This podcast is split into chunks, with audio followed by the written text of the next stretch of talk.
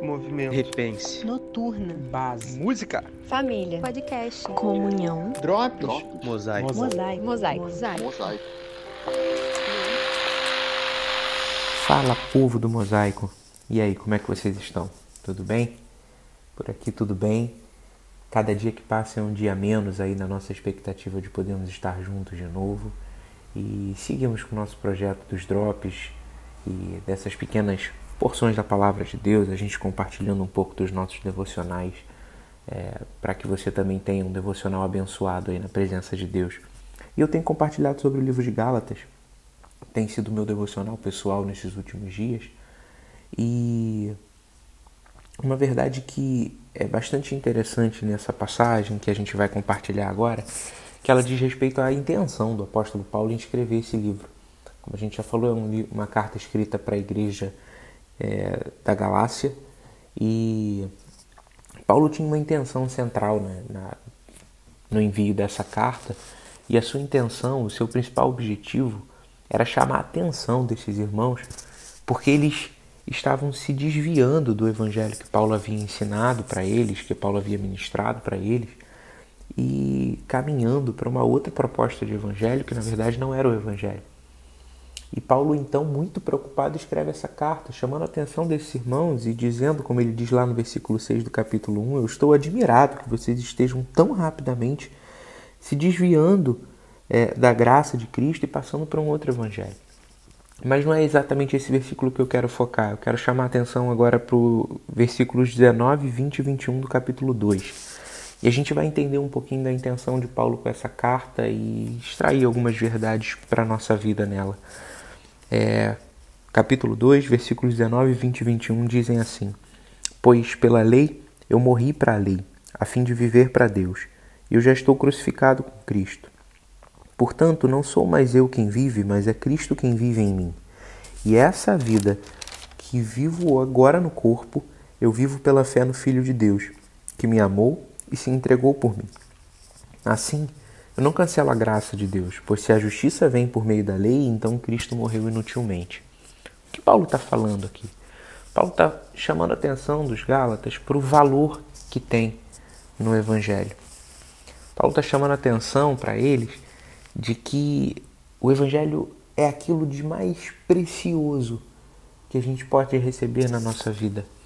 O Evangelho é o bem mais valoroso que nós temos. E por isso ele está dizendo de uma forma tão incisiva para eles: olha, eu não estou acreditando que vocês estão abrindo mão daquilo que é tão precioso, daquilo que é tão valioso, daquilo que é a melhor e maior coisa que qualquer homem possa encontrar ao longo da sua vida. Ou como diria Jesus, o Evangelho é como aquele homem que encontrou um tesouro num campo e conseguiu perceber que a vida não tem valor diante desse tesouro. E ele vai e vende tudo que tem para adquirir esse campo. E Paulo está dizendo então para os Gálatas: Eu não acredito que vocês estão abrindo mão daquilo que é mais precioso, daquilo que é tão valoroso como o Evangelho. Sabe? E isso é um aprendizado bastante importante para nós. Às vezes a gente dá pouco valor ao Evangelho. Às vezes a gente trata do Evangelho como mais uma das coisas da nossa vida, mais uma das demandas da nossa vida. Alguma coisa que de vez em quando a gente precisa lembrar para tomar uma ou outra atitude como crentes. O Evangelho é muito mais do que isso. O Evangelho é o bem mais precioso. O Evangelho deve ser a, a rocha aonde a gente coloca os nossos pés para viver, para encarar a vida e para encarar qualquer demanda da nossa vida, qualquer vitória ou qualquer dificuldade que a gente encare na vida precisa ser encarado, precisa ser enxergado à luz do Evangelho de Jesus. É, nós não podemos abrir mão disso, não podemos fazer do Evangelho algo menor do que o que ele é, senão estaremos fadados a fazer aquilo que Paulo diz no final desse texto, dizendo: olha, se a gente tratar dessa forma, Jesus Cristo vai ter morrido em vão. Olhem o Evangelho como aquilo de mais precioso, de mais valioso que você pode ter. Ele não é uma opção, ele é o único caminho. Ele é o fundamento por onde a gente existe, por meio do qual a gente caminha na vida. Enxerguem o Evangelho dessa forma. É, Paulo, inclusive, no capítulo 1, vai dizer: olha, ainda que eu ou até um anjo apareça na frente de vocês falando outra coisa que não seja o evangelho, vocês considerem isso como maldito. Ou seja, o evangelho é maior do que o Eu mesmo, diz Paulo, o Evangelho é maior do que qualquer anjo, o Evangelho é maior do que qualquer outra coisa. Valorizem e amem o Evangelho que vocês receberam que vocês encontraram em Jesus. E que Evangelho é esse? É o Evangelho da graça. Como ele diz lá no versículo 6, vocês estão se desviando da graça de Cristo para outro Evangelho. É, Paulo chama atenção para os Gálatas e ele conta essa história no primeiro capítulo do livro de que a lei, é, que é o contrário, né, sob algum aspecto da relação com a graça, é uma relação com a lei, é essa relação de mérito, é essa relação de que eu faço por merecer a minha salvação ou de que eu não mereço e portanto eu nunca serei salvo. E Paulo então vai dizer, olha, é, o tempo da minha vida em que eu me relacionei com essa lei, ela só me tornou alguém legalista ela me fez perseguir a igreja, ela me fez matar pessoas. A lei me tornou alguém pior, Paulo está dizendo para os Gálatas. A lei me fez um legalista, a lei me fez perseguir a igreja. Só que em algum momento eu me encontrei com a graça de Deus. Quando ele diz lá no versículo 15 do capítulo 1, ele diz: Desde o ventre da minha mãe, Deus me separou e me chamou pela sua graça. E quando ele decidiu revelar o seu filho em mim, a sua obra de graça na minha vida mudou completamente o meu padrão de viver. Ali me transformou num legalista. Ali me transformou em alguém violento. Ali me transformou em alguém perigoso. Mas a graça de Deus, que existe e que foi apresentada a mim por meio do Evangelho de Jesus, ela mudou a minha história. Ela mudou a minha maneira de viver. E é assim que acontece. Quando nós estabelecemos essas relações de mérito com Deus, quando nós queremos viver pelo mérito, viver pela lei, é, só o que nós nos tornamos é alguém completamente avesso àquilo que Deus pensou e sonhou para nós. Só quando nos encontramos com a graça do Evangelho podemos ser quem somos em Deus. Podemos ser aquilo que Deus sonhou para nós. É isso que Paulo está dizendo nesses, nesses versículos do capítulo 2 que a gente leu. Porque ele vai dizer: foi necessário que eu morresse para a lei.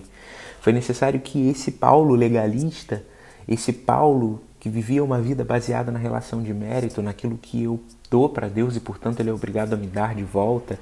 Esse Paulo que estabeleceu a sua vida sob essas bases daquilo que ele obedecia simplesmente e, portanto, se sentia nos direitos de receber, e ele diz: Esse Paulo precisou morrer.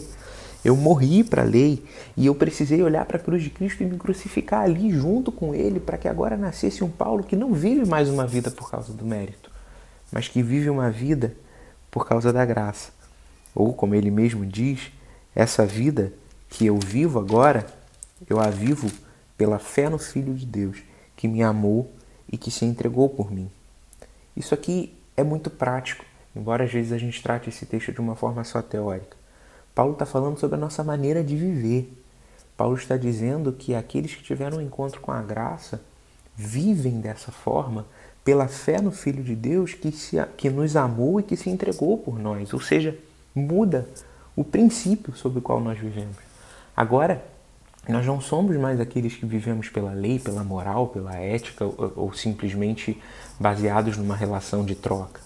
Nós agora vivemos baseados na graça e na fé que depositamos no Filho de Deus que nos amou a tal ponto de ter se entregue por nós naquela cruz.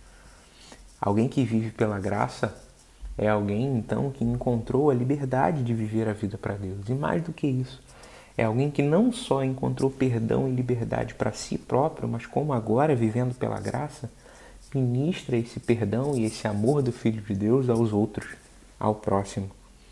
E aí Paulo vai encerrar de uma forma belíssima, dizendo assim: Eu não cancelo a graça porque se a justiça vier por meio da lei, se for esse o fundamento da minha vida, se eu decidir continuar vivendo dessa forma, eu vou simplesmente estar fazendo com que o sacrifício de Jesus tenha sido em vão. E não foi. O sacrifício de Jesus é o que me possibilita viver a vida.